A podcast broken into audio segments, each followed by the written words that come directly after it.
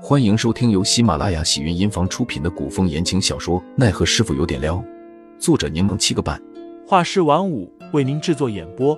一场古言爱情、官场恩怨的大戏即将上演，欢迎订阅收听。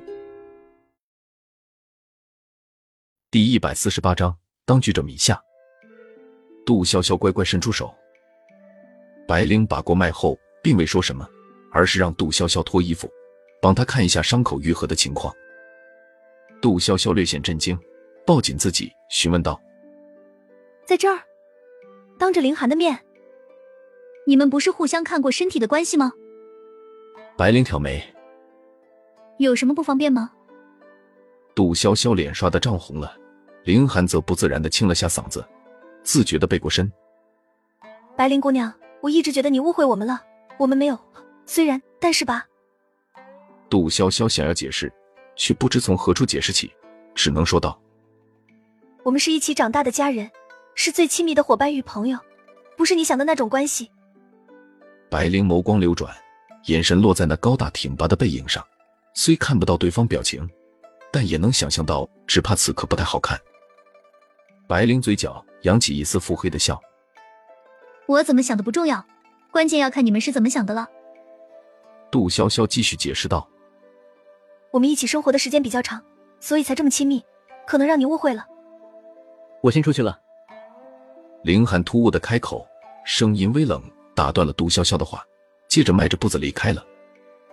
不知是不是错觉，杜潇潇感觉林寒身上笼罩着一层黑气，那背影仿佛都写着“别惹我”三个字。杜潇潇有些怔愣，白灵满眼无辜的看着杜潇潇，忽然来了句：“不会是我刚刚的一番话？”让你们不开心了吧？杜潇潇感觉白灵这表情与这句话有点差，他仔细的看着白灵，问道：“你树立的不是高冷人设吗？难不成被夺舍了？”对于杜潇潇这种荒诞怪异的话，白灵并未显出疑惑和好奇的表情，而是说道：“所谓当局者迷，有些事你自己应该好好想想才是。什么事？”杜潇潇眨了眨眼。我们刚刚不是在讨论这个问题吧？杜潇潇明显的看到白灵翻了个白眼，接着她哼笑一声，冷然道：“脱衣服。”日短夜长，杜潇潇帮林寒洗完针，外面已经黑透。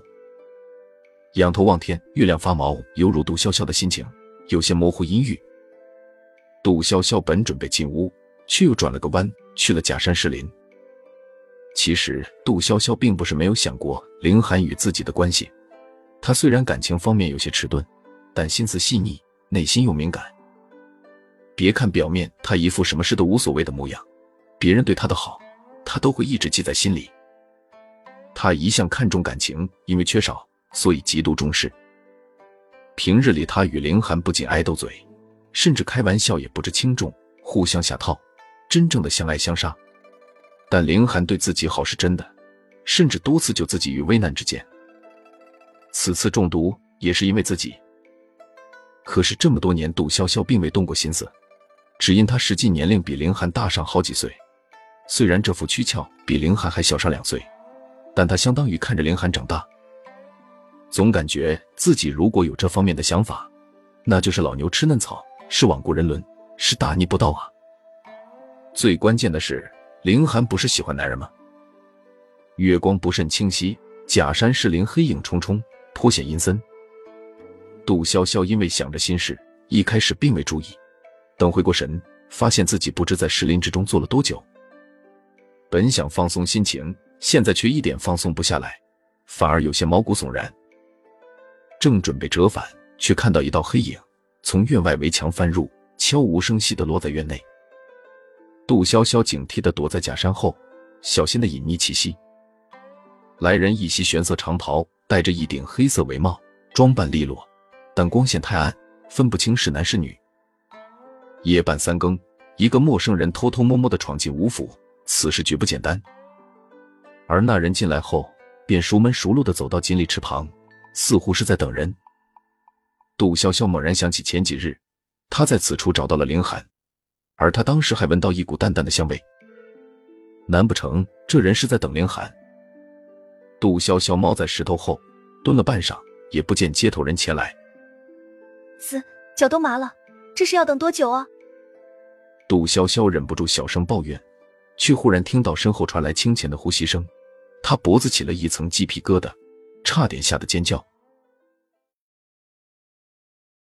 听众老爷们，本集已播讲完毕，欢迎订阅专辑，投喂月票支持我，我们下集再见。